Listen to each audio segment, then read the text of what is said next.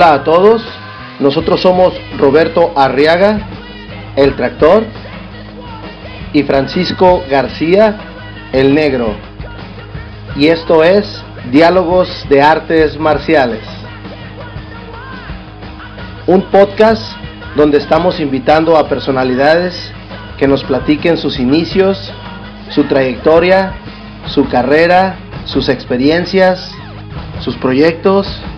Por favor, compártanlo. Diálogos de Artes Marciales, el podcast.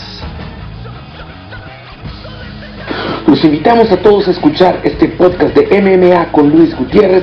Cada semana información sobre todo lo que está pasando en las artes marciales mixtas, el kickboxing, el boxeo y todos los deportes de contacto desde Hermosillo, Sonora para el mundo. Muchísimas gracias y nos vemos pronto.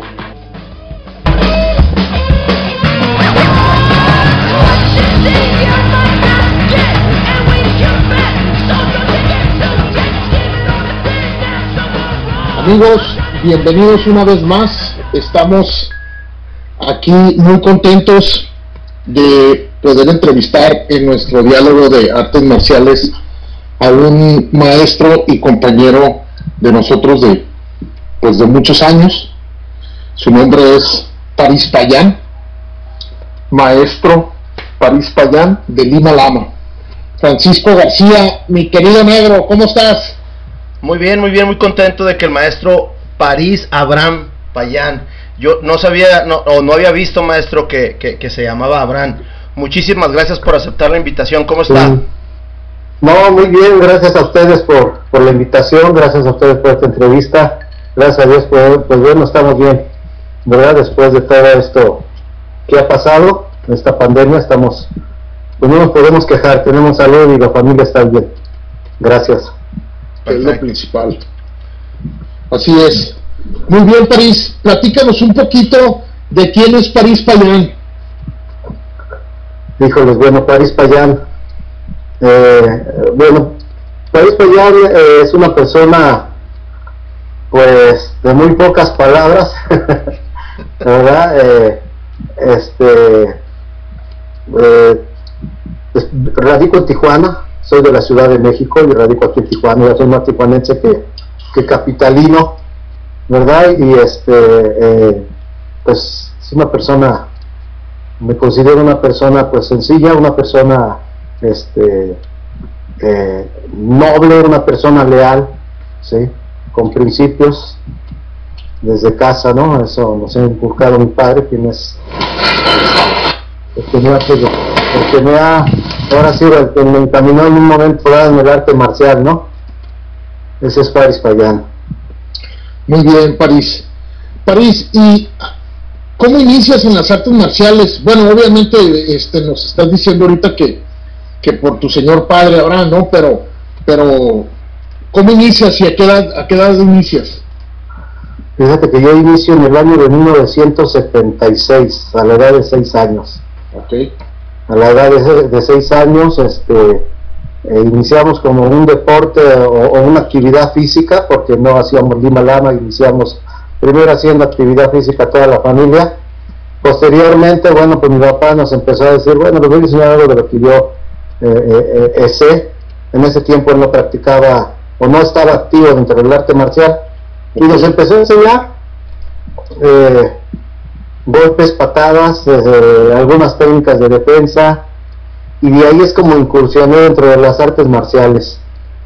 Así es como empecé, empecé en la Ciudad de México, en un deportivo que se llama Elías Calles, eh, al lado de un, de un, parquecito ahí de ese deportivo, y ahí iniciamos toda la familia, mis hermanos, somos una familia de, eh, en ese entonces, bueno, una hermana ya falleció, que paz descanse, pero en ese tiempo éramos solamente tres hermanos, mi mamá y mi papá. Ok. ¿Y este, y era Lima Lama o practicabas algún otro estilo? Era Lima Lama, era Lima Lama, siempre, siempre he practicado Lima Lama, sí. Pero, pero no, le, no le decían en sí un nombre, ¿no? Simplemente eran como las bases de patada y esto y lo otro. Ah, sí es. Sí, mi, papá, bueno, él inició con Rigoberto López y, todo lo que enseñó más Río, pues él nos lo transmitía, ¿verdad? Entonces, este, en ese tiempo, pues no hablábamos de Lima Lama, simplemente hablábamos de karate, ¿no? Claro. Y, y este, y ya posteriormente dijo, bueno, pues vamos a, a formalizarlo más ya, ¿no? Ya, este, si quieren ustedes agarrar grados, bueno, pues vamos a buscarnos quien nos pueda este, certificar. Y así fue como, como iniciamos en el arte de Lima Lama. ¿Con, ¿Con quién se apoyan, maestro París, para, para empezar a, a ir incursionando en ese, en ese ramo de los grados? ¿Con quién? ¿Allá en México todavía? Eh, eh, sí, sí, sí, mi papá empezó a buscar un compañero de él. Mi papá dejó por muchos años Lima Lama ah, por su trabajo. Entonces eh, se da la tarea de, de, buscar, bueno, pues vamos a buscar quién, este, quién nos pueda este, certificar, ¿no? Y el maestro Francisco Pérez Hernández, conocido como Frankie, él nos, este, nos dice, está bien, adelante, o sea, van a empezar aquí conmigo, empezamos de cinta blanca, mi papá era cinta café con el maestro Rigo. Ok. okay. Entonces le dijo, le dijo mi papá, sí está bien, no le hace. O sea, vuelvo a empezar de blanca, ¿no? Y, y, así fue como todos, este, mis tres hermanos, mis dos hermanos y mi papá y su servidor eh, iniciamos con el maestro Francisco Pérez. Él nos hizo cintas negras, nos certificó como cintas negras. En ese tiempo estaba al mando de la federación el maestro Jorge Vázquez Ceballos, uh -huh. y nos, nos, este, ahora sí que fue el cineval dentro de nuestros exámenes. Sí, Jorge Vázquez. Oye, entonces, París, ¿quiere decir que el cinto negro lo haces tú solo, lo haces con tus hermanos, con tu papá, o, o platícanos un poquito de esta historia? Mm, bueno, primero lo hacen mi hermano, el mayor Luis Payán, y mi papá hacen el cinto negro. Eh, al año siguiente, mi hermana y yo hacemos el cinto negro con, con este, eh, también con el maestro Jorge Vázquez. Entonces, fue un año después que yo me hice cinto negro, después de ellos. Ok, no, pues buena experiencia, ¿no? Con tu sí, hermana sí. Y, y, y, este y Luis con tu papá. Así es, sí, sí, fue una experiencia inolvidable, ¿eh? o sea, principalmente porque, bueno, pues toda la familia, ¿no? Toda la familia hemos este, estado, ahora sí que en el ámbito de este arte marcial. Dentro del arte marcial. que con mi padre, que es, es, el que ha sido siempre, ahora sí que el mentor de nosotros. Sí, el guía. Oye, París, entonces quiere decir que fue muy difícil o, o, tu papá, yo conozco muy bien a tu papá, este, sé que es una persona accesible, pero en realidad no, no, no, pues nunca lo he visto, nunca lo he visto este, enojado ni, ni, ni, ni. sí, sí, y ya te está riendo, entonces eso significa que, que tiene su geniecito, ¿no? Entonces, entonces, por eso te pregunto, eh, ¿qué, ¿qué, fue para ti, o, o, más bien para ustedes, entrenar con tu papá? ¿Fue difícil? ¿Cómo se te hizo Eh. esa, esa, esa, e- e- esa faceta?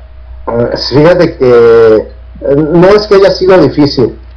Eh, mi papá siempre eh, ha sido una persona recta, ¿no? Entonces, Sí. cuando nosotros decidimos eh, tomar como el arte marcial eh, ya formativo, ¿verdad? Con grados, Sí, entonces sí. vamos a buscar una persona que tenga eh, el conocimiento, el, el, el, el, este, el carácter y principalmente la oficialidad dentro del arte marcial. Entonces, pero él con nosotros, pues haz las cosas y tienes que hacerlas bien. Quieres ser, este, eh, eh, quieres hacer Lima Lama, tienes que saberlo hacer bien. ¿sí? Entonces, para eso, eso para nosotros, pues al principio, sí, como, híjoles, ¿por qué nos exige más, no? O, sentíamos que nos exigía más. Ya después formó sus grupos, entonces nos decían, oh, es que ustedes son mi ejemplo, son mis hijos, me hacen una patada de frente, mal tirada, con más técnica, pues no, no, este, Sí, muy rápido van a decir, ese es París, el hijo de Abraham. era muy estricto en esa parte. Claro, Sí, es entendible eso, ¿eh? Totalmente. Adelante, Francisco. Maestro, maestro París, eh, Sí, platíquenos un poquito cómo, cómo empieza usted a incursionar en el kickboxing. Lima Lama siempre se ha sabido que tiene esa, esa parte del kickboxing.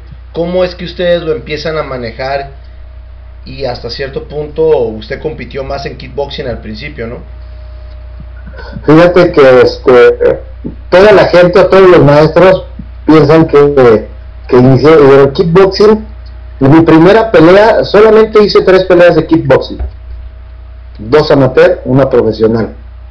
Eh, pero ya de ya grande, ya grande, de hecho las, las hice aquí en Tijuana, Ok. ya radicando aquí en Tijuana. Eh, donde me enfoqué, aparte de Lima Lama, fue en el full contact.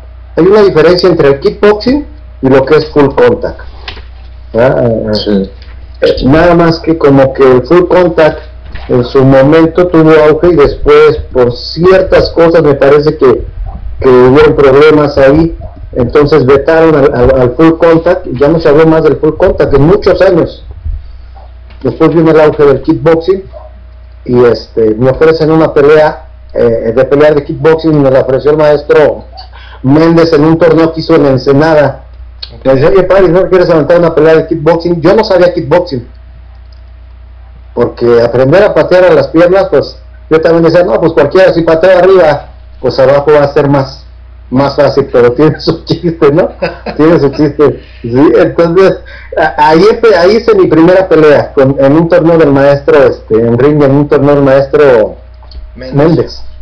Sí, en aquellas veces que cuando los torneos eran dos días, sábado y domingo, ¿no? Ah, ok, ok, ok, sí. Sí. Esa pelea, eh, eh, eh, esas peleas de ring, de kickboxing, eh, estaban dentro del torneo del, del maestro Méndez, pero en sí las organizó el maestro Rigo, Rigoberto López. Entonces me dije, pues sí, pero yo no sabía, yo dije, híjole, a ver cómo me va. Entonces tengo un amigo, me encuentro a un amigo, este, y sabía kickboxing, y le digo, oye, fíjate que me ofreció una pelea de kickboxing, pero pues la verdad no sé técnicas de kickboxing, ¿eh? patear abajo, no, no, sea, me imagino que debe de tener su técnica, "Ah, no te preocupes, pues si quieres nos vemos. Y este maestro, y él fue como, como me empezó a enseñar, ahora mi maestro de kickboxing se llama este Arturo Conde, y él me enseñó toda la técnica del kickboxing, de lo que es el Muay Thai Boran. Él me enseñó, así es como, como yo empecé en el kickboxing, pero en realidad tengo poco tiempo en el kickboxing, debe tener unos 10 años yo creo, dentro del, del, del kickboxing. Perfecto. Sí. Y en el full contact, pues sí, ya eh, eso desde los 15 años empecé en el full contact a pelear eh, profesionalmente, a los 18 pude pelear profesionalmente eh, full contact. Eh, en récord hice como unas 40 peleas de full contact. Ay, caray. Sí. No, pues sí fueron bastantes, ¿eh? Así, ahí sí fueron bastantes, fueron bastantes, pero porque Lima Lama, eh, bueno, aquí no se maneja mucho, pero lo que es en el centro de la República, toda esa parte, el fuerte es, es, es la pelea continua, full contact. Ujú. Sí, Sí, de hecho en Acapulco se utiliza mucho ese, ese, ese tipo de pelea, ¿no? hay un torneo de y, Sí. y el fuerte son las peleas por equipos de full contact. Así es, así es, exactamente. Sí. Oye, París, platícanos un poquito quién fue para ti Tino Tuilosega. Timo tuyo lo sé, bueno, pues ahora sí que es el, el- el- la persona, eh, ahora sí que nos ha dado, o que nos dio muchos beneficios y que nos ha dado muchos beneficios en todos los aspectos, ¿eh? En todos los aspectos. Creo que formativo, este, tuve esa, esa gran fortuna de conocer al maestro Tino. Él me hizo mi tercero y cuarto grado el maestro Pino allá en, en Ensenada junto con el maestro Méndez y mi papá. A mí me hizo el, el tercer y cuarto grado. Eh, tomé varios seminarios con el maestro Pino, incluso uno aquí en, me acuerdo cómo, me acuerdo cómo se llamaba ese hotel, Las Glorias me parece. Sí, pues era el hotel, ahí estábamos en ese, yo también estuve ahí. Sí, en la vuelta de, sí, sí, sí. El, Ahí Ahí este, de hecho le han cambiado el nombre como cuatro o cinco veces. No sé, ¿tú sabes cómo se llama ahorita, Francisco? ahorita, Es pasando el campestre en la pura vuelta, ahorita es el Hilton. ¿sabes? Hilton. Ajá, pero sí, yo creo que tiene, yo creo que tiene es el hotel que tiene más récord de cambiados de nombre, ¿no? El nombre, ¿no? Pero sí, ahí legendario, el legendario ese ese hotelito. Maestro, ma- Sí, entonces, pues, Tino Tuyo Losega para mí es una persona que eh, en su momento eh, pues aportó un conocimiento a Samiras más amplio de Lima Lama. Ahora sí que la esencia de Lima Lama lo que es Lima Lama, una persona muy, muy cariñosa, muy afectuosa, eh, eh, pero también estricto, ¿no? Estricto en el momento de trabajar.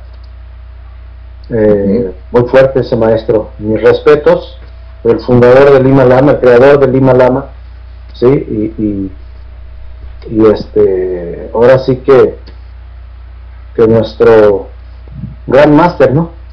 Sí, así es. Maestro, París, ¿cómo, ¿cómo deciden venirse acá a Tijuana y, y abrir su escuela o cómo, fue esa decisión?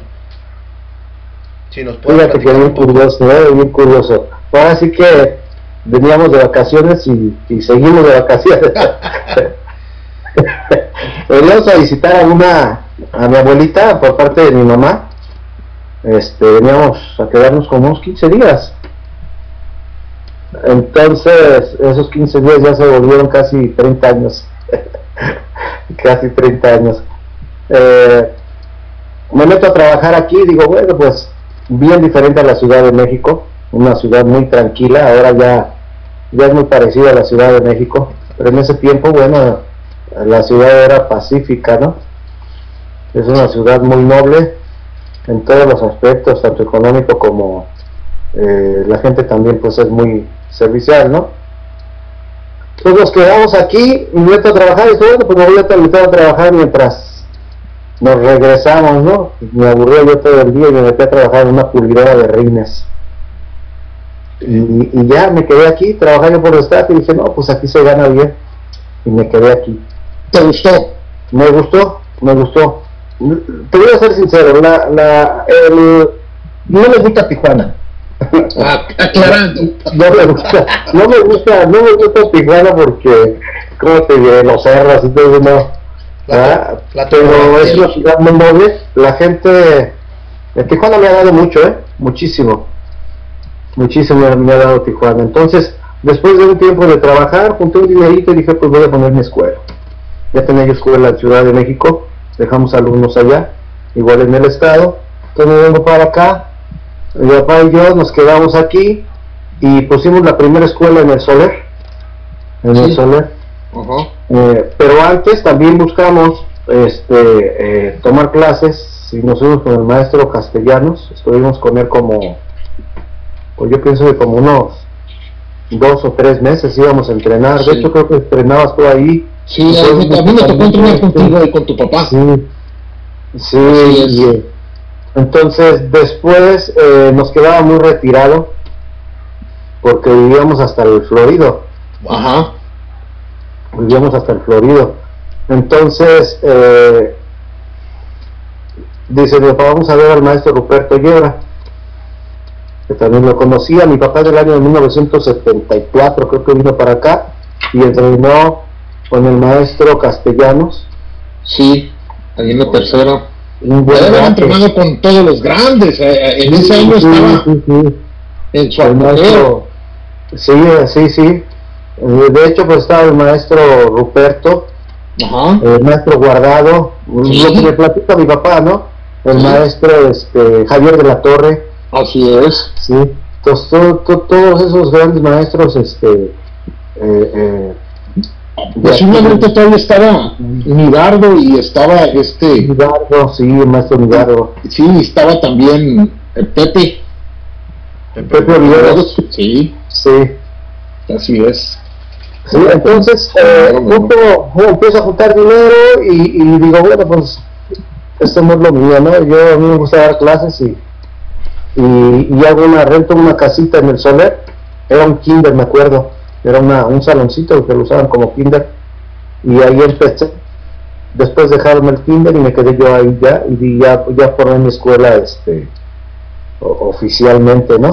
Entonces lo haces, lo haces tú o te apoyas con tu papá o es una decisión que toman entre los dos o, de repente tú te aventaste. Lo hacemos entre los dos, entre los dos.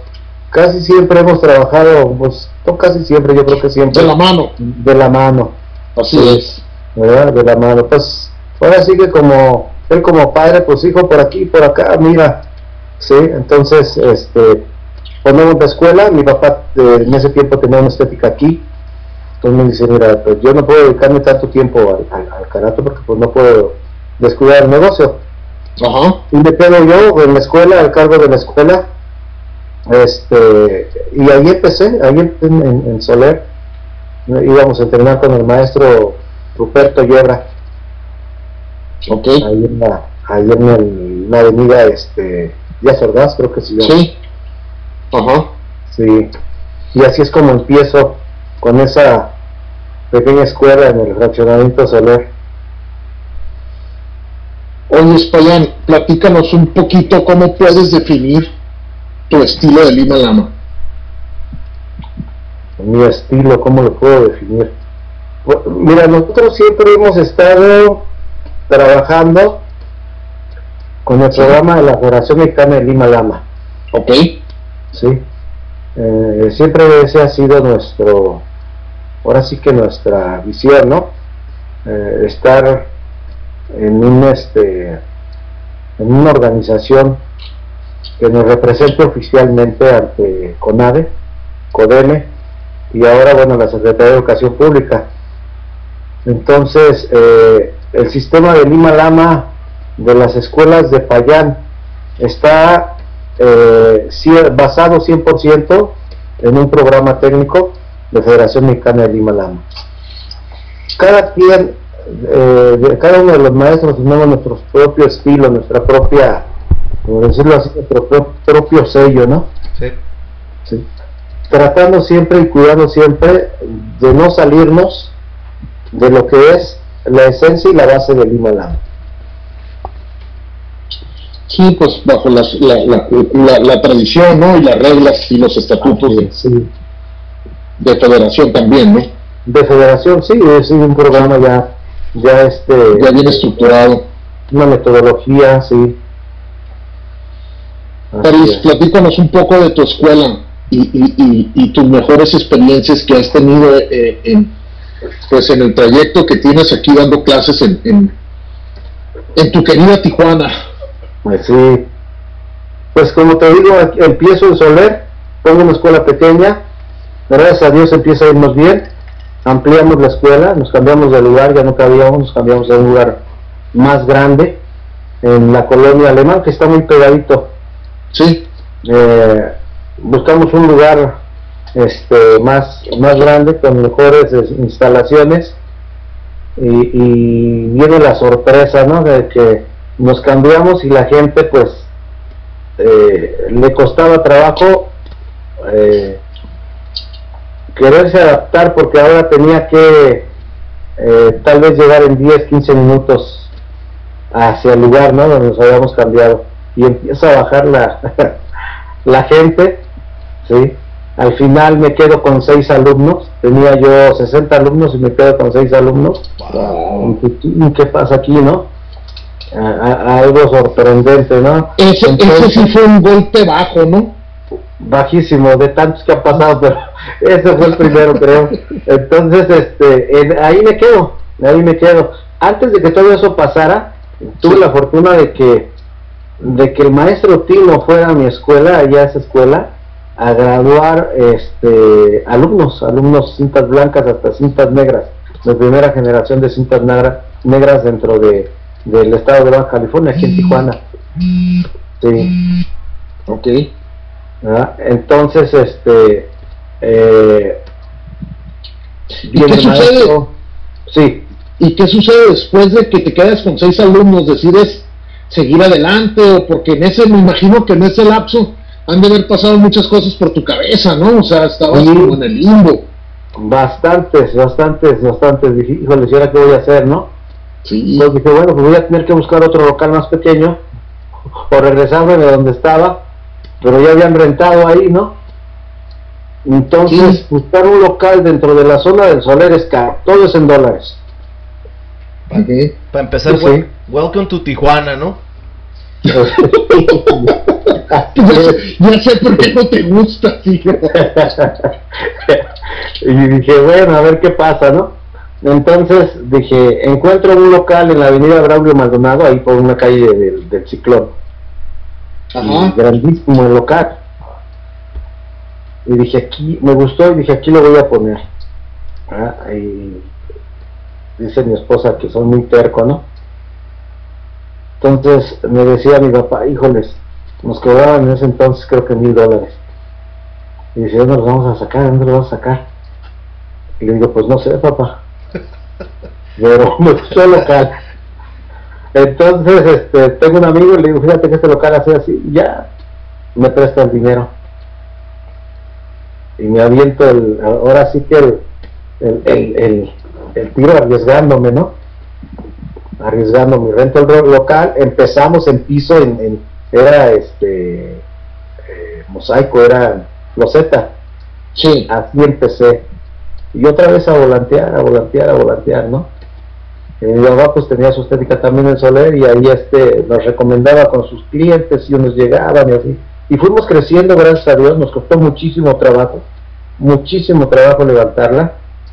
Eh, los alumnos que teníamos empezaron a, este, a regresar y, y, de ahí en ese local estuve 20 años.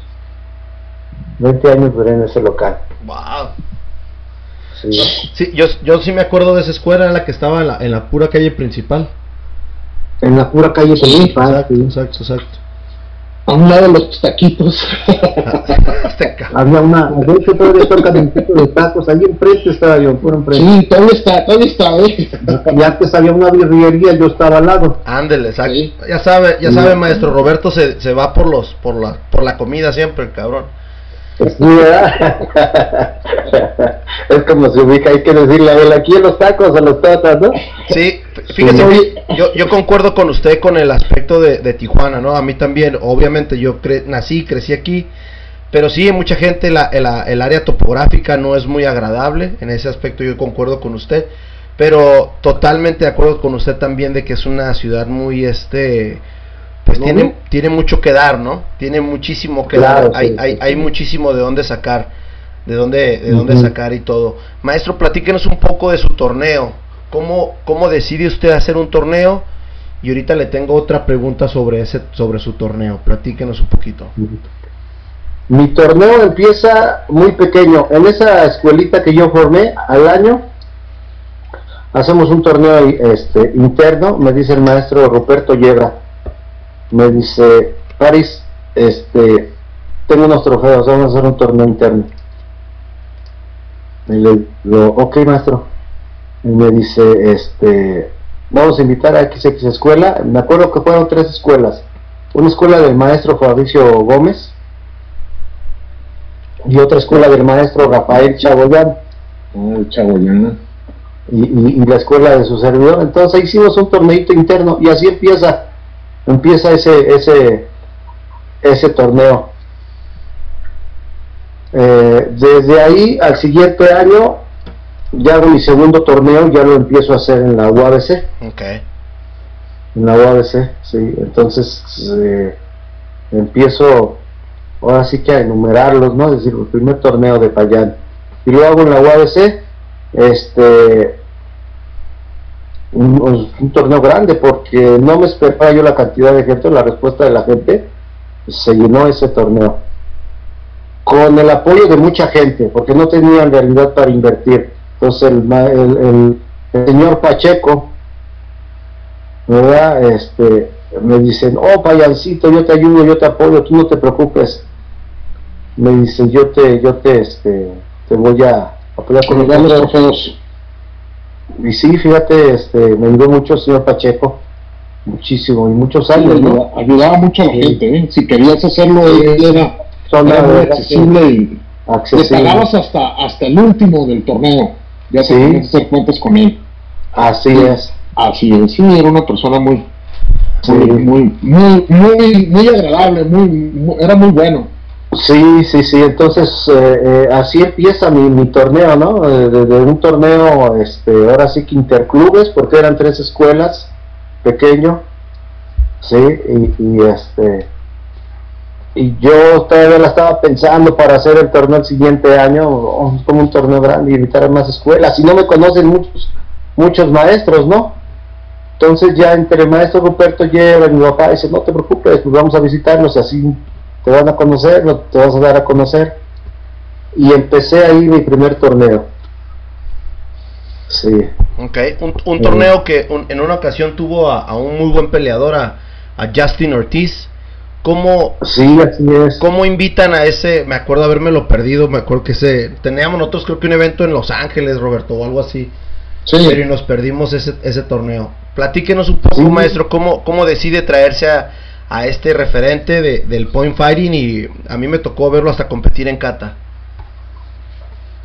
Fíjate que algo curioso con, con el maestro Justin, me voy a, a un torneo al compit, Ah, ¿verdad? Entonces eh, lo veo pelear y me, me encantó su forma de pelear, ¿no? La agilidad, su pateo.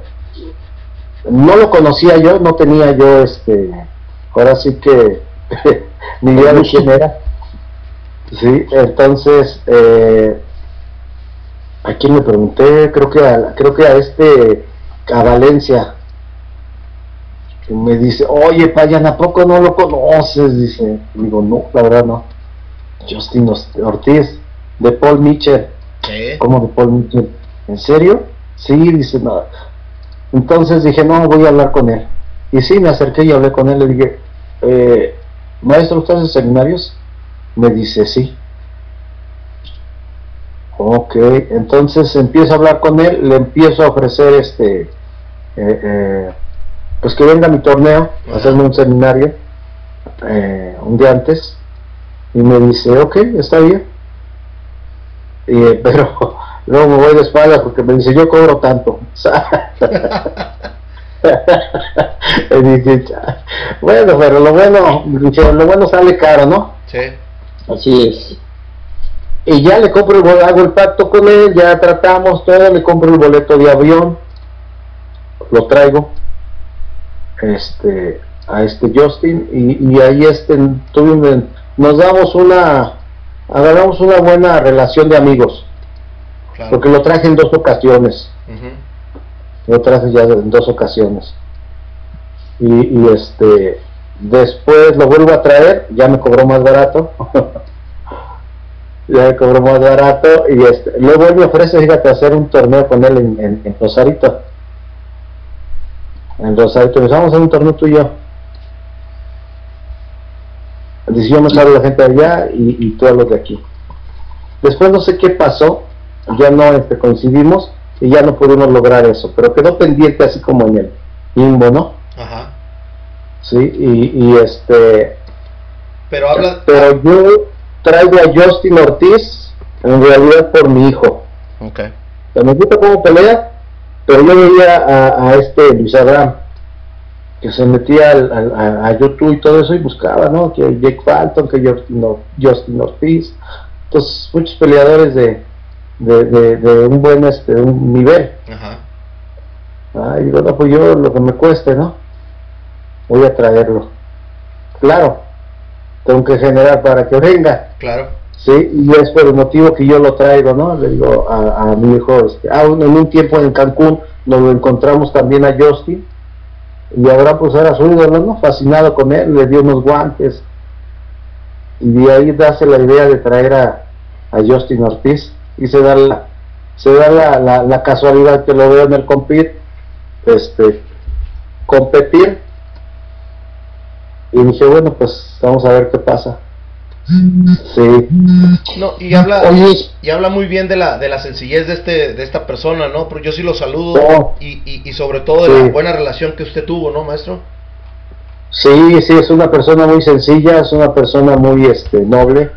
eh, este, eh, nos fuimos hasta Tecate, fíjate, y ahí andaba bailando con, eh, en ese tiempo mi mamá todavía vivía, me puse a bailar con mi mamá, con mi suegra, con mi hija. Es una persona muy, este, muy sencilla, ¿eh? una sencillez y un carisma eh, eh, tratable, muy, muy, este, muy sencillo el muchacho. Vas, Roberto. Sí. Oye, París, platícanos Sí, un poquito de, de, de, de- ya nos has hablado muy bien de tu torneo y todo, pero ¿cómo ves o, o- cómo, cómo has visto la situación ahorita con este problema que tenemos? Eh, ¿Crees que el año que entra vayas a hacer tu torneo o, lo, has, lo has estado planeando? ¿Qué es, ¿Qué es lo que piensas acerca de eso? Eh, pues sí, el está seguirlo haciendo, ¿no? Está planeado para abrir. Ahora sí que eh, estamos a, a expensas de que podamos ya poder hacer eventos eh, como todos los torneos, ¿no? Con, con una eh, con cantidades de, de gente, ¿no? Que ese es el problema, ¿no? Que no se puede uno reunir en una cantidad de gente este, mayor de, me parece que de 50 a 100 personas.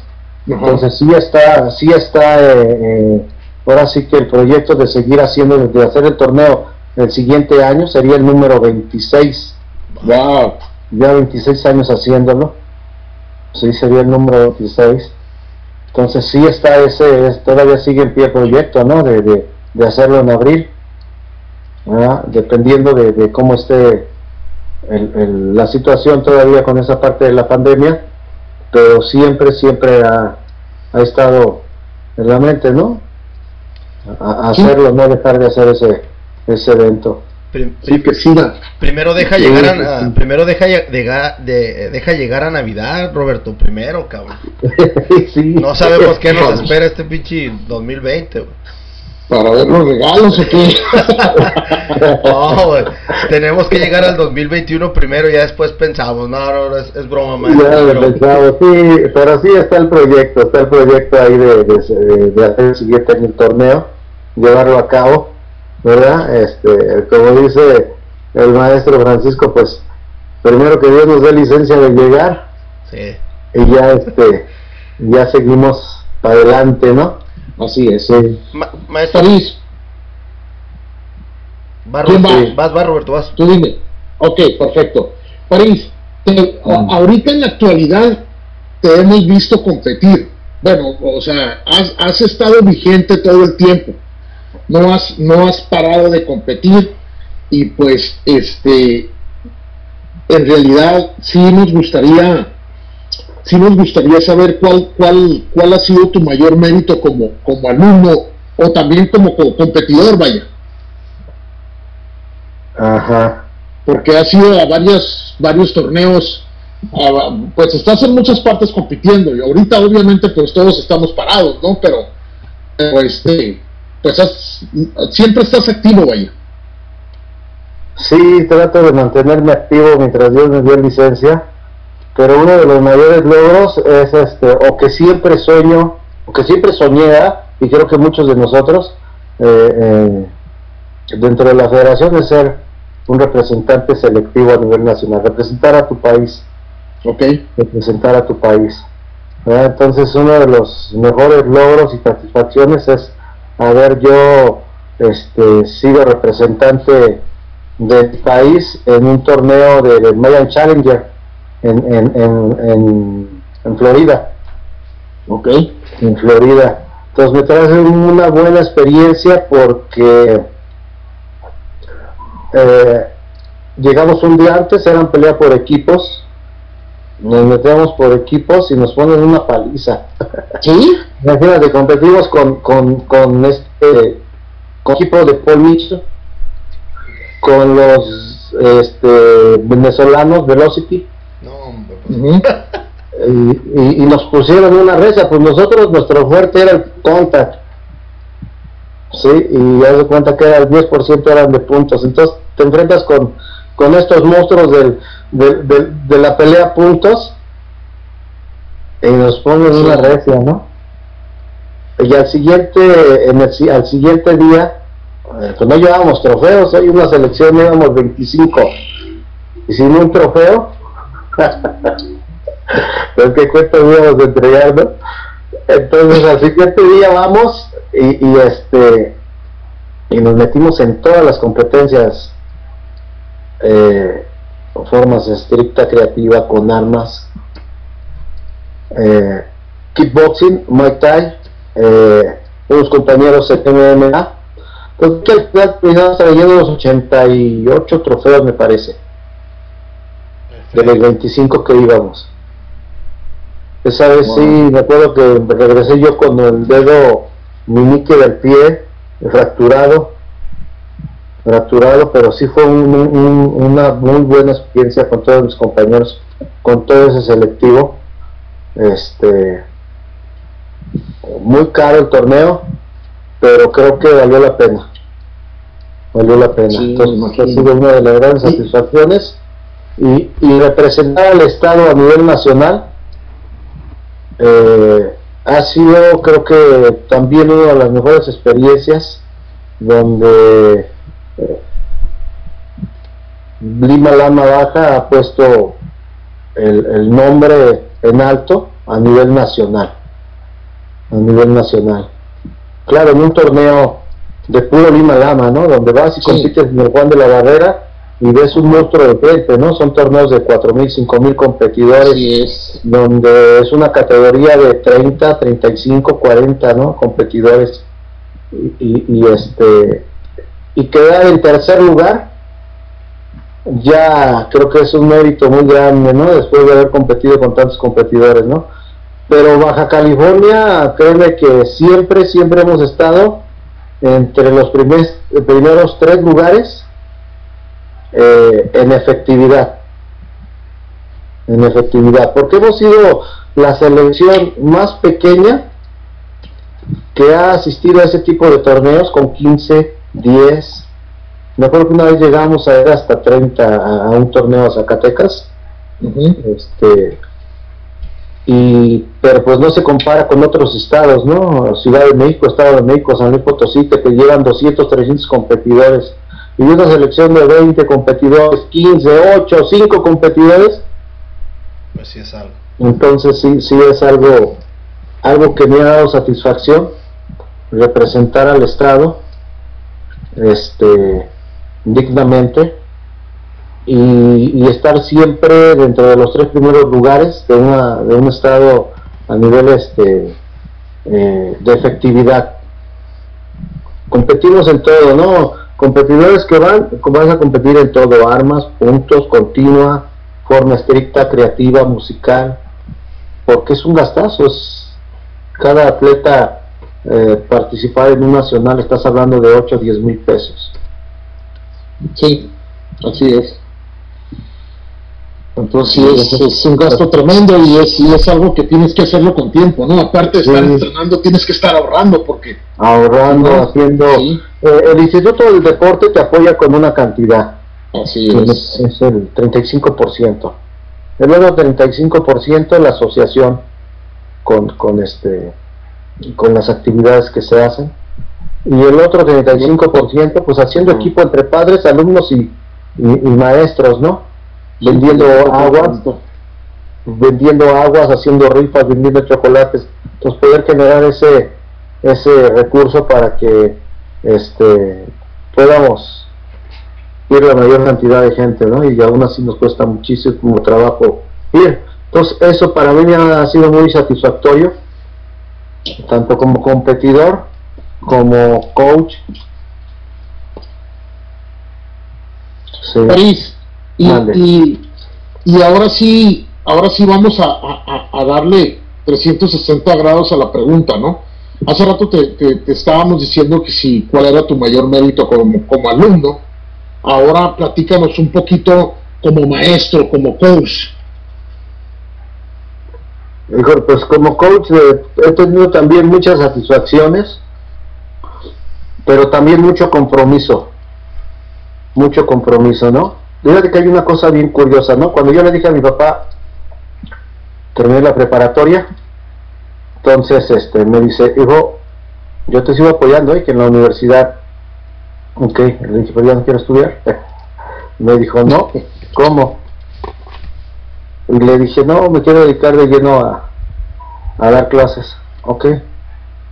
Y algo bien curioso, siempre le digo a la gente, creo que ahora estudio más que si me hubiera recibido, ¿no? O hubiera decidido una carrera, una licenciatura, ¿no? Porque me dijo, ok, está bien, pero si quieres ser instructor, vas a ser buen instructor. Entonces me empezó a meter a, a este, a cursos, a, a capacitaciones, este, metodología del deporte, eh, tantas cosas que hay en, dentro de la CONAD y CODEME que hasta ahorita no he dejado de estudiar no he dejado de estudiar ¿no?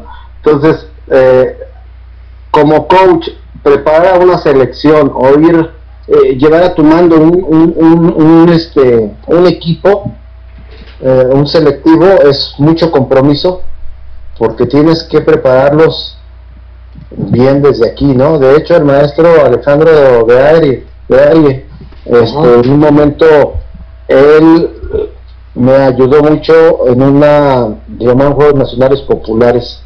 Ah, sí, cierto, eh, cierto. A, a, trabajar con la gente, con, con el selectivo en la parte de la pelea de puntos. Él, él ha aprendido muchísimo, al cual le agradezco. Un saludo al maestro Alejandro, este, que nos ha apoyado incondicionalmente. Y de él he aprendido bastante bastante en esa, en esa parte. Y en la parte de, de, de, las armas, pues ahora sí que mi hijo agarró ese rumbo, eh, se le dio, y es el que en su momento él me ha estado este apoyando, así que asesorando y apoyando, apoyando. Sí, ya en la parte de lo que es eh, full contact, eh, kickboxing, pues ya, este, ahora sí que ahí yo, yo ya me, encargo de la gente, ¿no? pero en la parte de la metodología, de lo que es la resistencia, la potencia, todo eso, pues tenemos un gran apoyo que es el Centro de Alto Rendimiento, que nos dan todo ahí, nos ponen metodólogos, psicólogos, este, eh, nutriólogos, ¿sí? Entonces, eh, pero aún así, con ese tipo de gente que tienes que rodearte y buscar al especialista en cada una de las de los rangos, eh, es difícil, es difícil porque eh, hacer que el, que el, selectivo se una como una familia, eso es complicado, ¿no? Eso es complicado. Mas, sin embargo, creo que gracias a Dios siempre me he traído esa gran eh, satisfacción de que siempre que hemos llevado un selectivo, siempre eh, han cooperado todos los muchachos. Entonces, como coach, eh, me encanta. Me encanta ser coach. Me gusta lo que hago, me apasiona lo que hago. Entonces, esa es una de las satisfacciones como coach, ¿no? Poder dirigir a la gente y, y expresarles y aportarles el poco conocimiento que sé hacia ellos, transmitirlo. No, y eso, y, eso habla de su constante aprendizaje, ¿no, maestro? Como muchas veces uno como joven dice, hey, no quiero estudiar, pero la misma vida te va a ir dando esas, esas lecciones, ¿no? Y usted hace poquito acaba de subir otra certificación eh, de ese constante aprendizaje, ¿no? Sí, tenemos que estar, este, pues siempre ahora sí que a la vanguardia, ¿no? Actualizados actualizados. Entonces eso es lo que te va a hacer que sepas eh, dirigir, llevar a los alumnos, llevar a los competidores, porque una cosa es ser competidor y otra cosa es ser coach, ¿sí? Y muy diferente ser eh, este entrenador en tu escuela, ¿no? Voy a convivir con diferentes alumnos que tienen diferentes maestros, eso es lo más difícil. Entonces tienes que estar en constante aprendizaje para poder entender al joven, ¿no? Al joven de 14 años, incluso hasta el mismo papá, ¿no? ¿Sí? Entonces eh, tenemos que saber manejar a los distintos tipos de, de, carácter de cada persona para poderles transmitir en su momento lo que quieres que, que hagan, ¿no? ¿sí? Que al final de cuentas es competencia, pero ¿cómo quieres que hagan la competencia, ¿no? Y de qué manera. Claro. Sí. Adelante, Francisco. Maestro, ¿qué, ¿qué nos puede contar de lo que usted, de su experiencia, de lo que usted ha aprendido y qué saca como, como mejor, la mejor parte de las artes marciales? Mm, ay, perdón, otra vez la pregunta. ¿Qué es lo que saca ¿Qué es lo mejor que saca de las artes marciales? Todas sus experiencias que ha tenido estos años, a través de sus años, ¿qué es lo que le dejan las artes marciales? Oh, las artes marciales creo que me han dejado muchísimo. Primero, eh, pues creo que que el ser una persona de bien, de bien, aportar a la gente eh, una, una buena eh, el que hablar de ti, ¿no? El hablar bien de ti. Eso es, un, eso es lo que me han dejado las artes marciales. Ser una persona de bien, una persona responsable, respetuosa, eh, leal. Eh, eso es lo que me ha dado las artes marciales. A mí como persona. Como competidor, muchas satisfacciones. Muchísimas, ¿no? Sí, eh, al final se da uno cuenta que no compites con los demás, sino contigo mismo. Que no tienes que tener o pensar en quién va contra ti, sino dominar tu propio carácter, encontrarte contigo mismo y saber eh, qué es lo que quieres al final de cuentas, ¿no? Y creo que eh, eso me ha ayudado en, formar una familia, tener a mis hijos, ¿sí? todos mis hijos practican, excepto una de ellas, pero casi todos practican. Eh, bueno, tener la satisfacción de, tener un hijo que le gusta lo que hace, que lo hace muy bien, ¿verdad? Y, yo cuando voy a competir a hijo, no sé, pues tal vez porque sea su padre, ¿verdad? Pero eso me, me da, me siento así como la gallina, este, cuando cacaraquea, ¿no? Sí, sí, eh, Luis Abraham, no sé, creo que es el que más ha sobre, sobredestacado dentro del arte marcial, mis otros hijos también, pero no tanto como él, sí, eh, tengo una hija que está en Chiapas, tiene escuela allá en Chiapas, eh, otra hija que está aquí conmigo y me apoya en la escuela. Entonces, eso, eso es lo que me ha dejado las artes marciales, ¿no?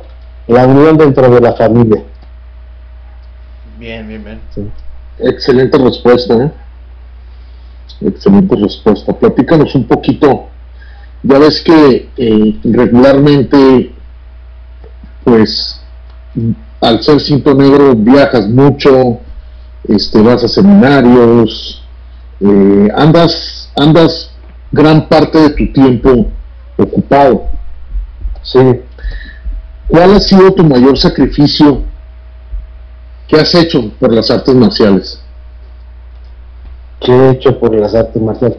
Fíjate, el mayor sacrificio sí que, he hecho yo es por las artes marciales es bueno, una de esas es, como te dije, me quedé sin escuela y pues ni modo pedir prestado y arriesgar, ¿no? Ahora sí que lo arriesga todo lo arriesgas todo, ¿no? Ahora sí que por amor al arte, ¿sí? Por amor al arte porque, eh, vamos a ser sinceros, del arte marcial no vives, ¿sí?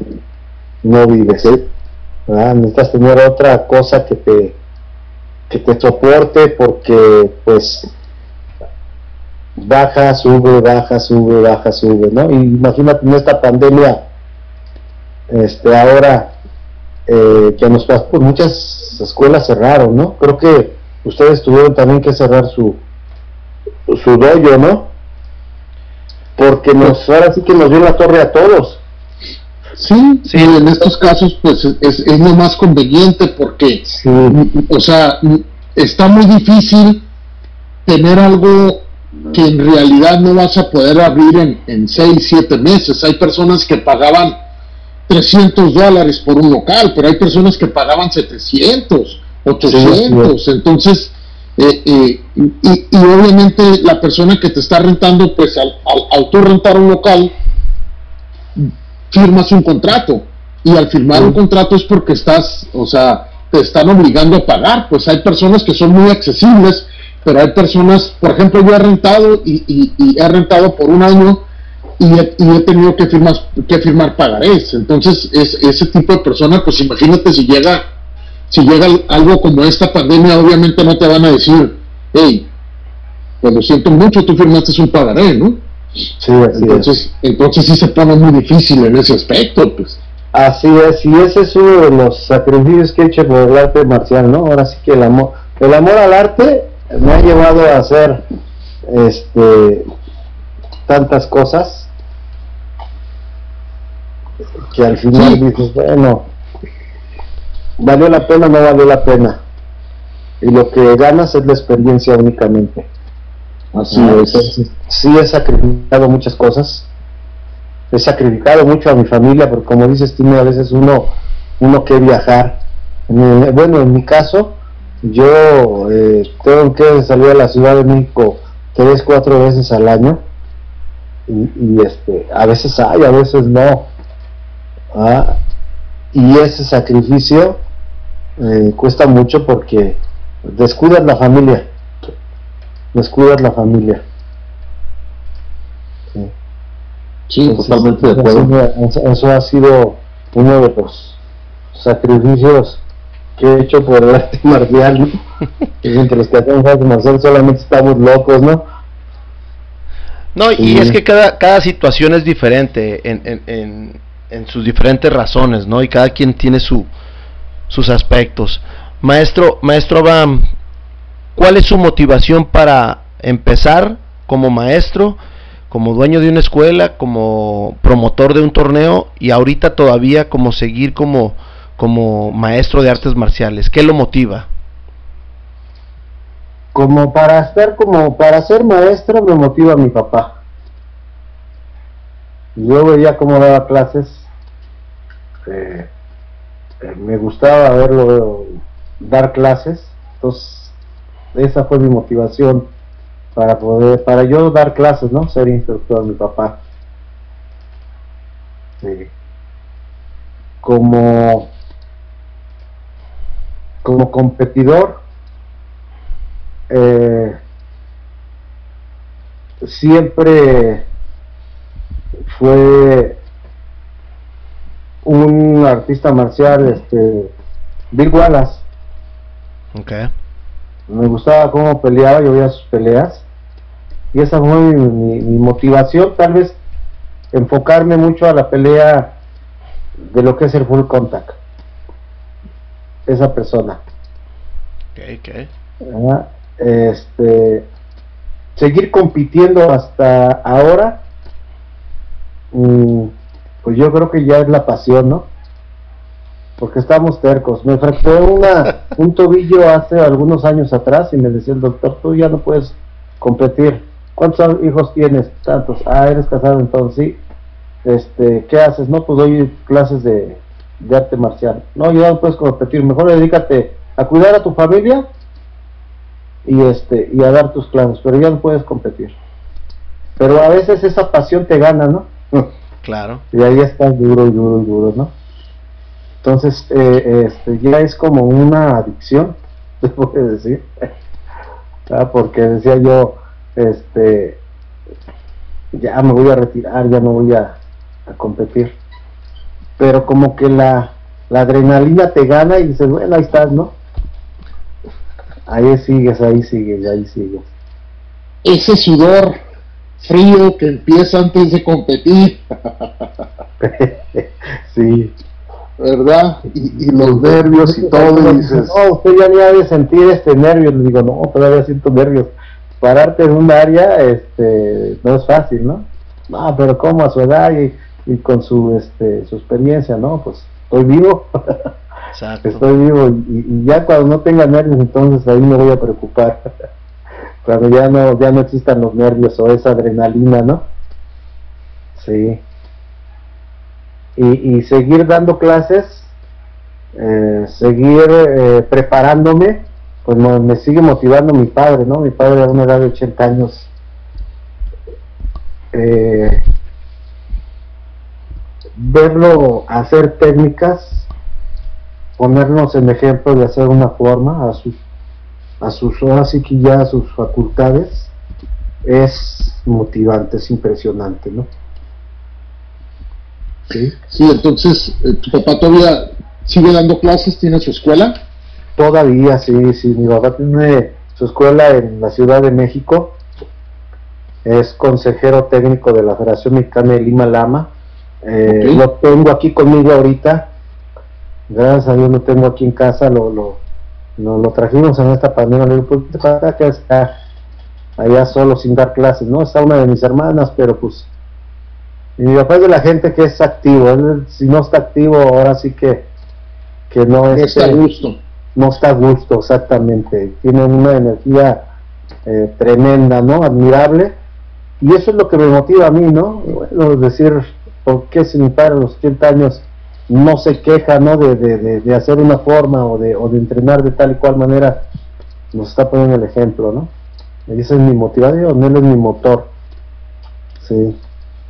Y mis hijos, ¿no? Y mis hijos también, porque bueno, bueno, vienen atrás de mí y este y, y hacerlo de la mejor manera que pueda yo dejarles a ellos una una buena enseñanza, un buen ejemplo como padre y como instructor, ¿no? Sí, es una gran responsabilidad. Muy grande, sí. Así es. Maestro París Payán, mensaje final que nos puedas dar para todos los que entrenamos algún arte marcial. Mensaje final, pues creo que nunca se deja de aprender. Sí, nunca se deja de aprender. Y la mejor manera de hacer las cosas es preguntando, no darse por vencido, seguir capacitándose. Exacto. ¿sí? Y, y para los jóvenes, mujeres y hombres, bueno, pues que nunca dejen de estudiar, ¿no? Que nunca dejen de estudiar, que siempre se preparen y, y que todo lo que hagan, lo hagan de la mejor manera. Eh, si no perfecto, porque tal vez no podemos ser perfectos, pero sí tratar de llegar a la excelencia ¿sí? y hacer las cosas bien. Bien. Ah, entonces, esa sería mi, pues mi aportación para seguir adelante, para que la, los alumnos, los competidores, los maestros, pues seamos gente de, de bien, ¿no? Y poder dejar este mundo en las mejores condiciones que se puedan aportar nuestro granito de arena porque lo estamos viendo ahorita, estamos pagando ahora sí que la factura, ¿no? Sí, sí. Sí, totalmente de acuerdo. Es dejarles a la gente, a nuestros hijos, un mejor mundo, un mejor mundo. Muy bien. Francisco. No, nada más agradecerle por su tiempo, maestro, un gustazo conocerlo y, sobre todo, pues de vez en cuando ahí seguimos haciendo un poquito de sparring, cada que nos invitan, ¿no? Cada, cada, que nos invitan a, los niños, a los niños. Sí, sí, sí, sí, pues, este, no nos movemos como ellos, ¿no? Pero ahora sí que para desempolvarse y, y estar activos, ¿verdad? Lo que no saben los, lo que no saben los jóvenes es que lo de nosotros ya es mental, maestro, ya. Así es. Tiras una patada en tu mente y, no, y no llega, ¿no? Así es, sí, sí, sí. No, maestro, yo estoy por no tira la patada. Ya la tiré y ya te Ya te hice como dos puntos. ya te hice como dos. Así es. No, muchísimas, sí, no, no, no. Muchísimas gracias, maestro, por este tiempo y por sobre todo por compartir este sus experiencias y, pues ya toda una trayectoria acá en el arte en el arte marcial y en específico en el, en el arte de Lima Lama. No, pues muchas gracias a ustedes, gracias por la invitación. Este, felicitarlos por este gran programa, por esta gran entrevista, este, este, no sé cómo se le llama ahora, ¿no? Pero sí, eh, eh, felicitarlos, un excelente este, forma de conocer a los maestros, como en un momento decía, ¿no? Conocemos a muchos, pero de vista, ¿no? Nada más de cómo estás, pero no conocemos más allá de ellos, ¿no? Más atrás de ellos. Así es. Y, y esta pues parte que ustedes hacen creo que es algo eh, eh, muy atinadamente, porque nos conocemos a todos, ¿no? A veces vemos maestros que decimos, oh, no, aquel maestro debe ser enojón, ¿no? O, no, hazte para acá porque fíjate que me dijeron que era así y, y, resulta que es todo lo contrario, ¿no? Todo lo contrario. Entonces, es de la mejor manera que podemos conocer a la gente. Eh, desde, la, desde el otro punto de vista, desde la parte humana, ¿no? Exacto. Exacto. Qué bueno que lo qué bueno que lo menciona así, maestro, porque esa es la idea. Esa es la idea. Así es.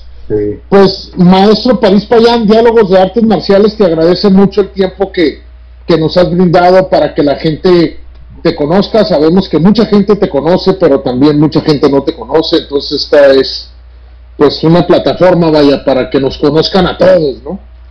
Claro, sí, muchísimas gracias a ustedes. Entonces, estamos en contacto, cuídate mucho y pues esperamos vernos pronto. Claro que sí, primeramente Dios, y también estoy con todas las ganas y, este de verdad de, poder asistir a su torneo, nunca he asistido, más sin embargo creo que eh, por lo que me han platicado, híjole, callando, de lo que fue ahora, ¿eh? sí, sí, has perdido. Maestro, me, lo dijo mi, me lo dijo mi hijo, ¿eh? Ah, pues muchas, muchas gracias, maestro. Pero ahí nos vemos en dos semanas, ahí en el seminario de, del maestro este, Luis Larios. Claro que sí, bienvenido, sí, sí, sí. Ahí pues mando la ubicación. Perfecto. Perfecto. Estamos en contacto. Cuídate mucho, Payán. Gracias. Vámonos. Buenas tardes. nos vemos luego. Buenas tardes, gracias. Bye. Hasta luego. Bye.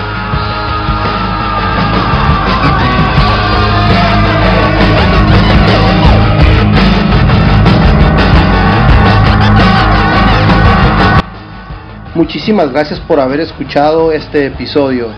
Síganos en nuestras redes sociales, Facebook, Diálogos de Artes Marciales, Instagram, Diálogos Marciales. Por favor, compártanlo, denle like. Abaddon! Listen all of y'all!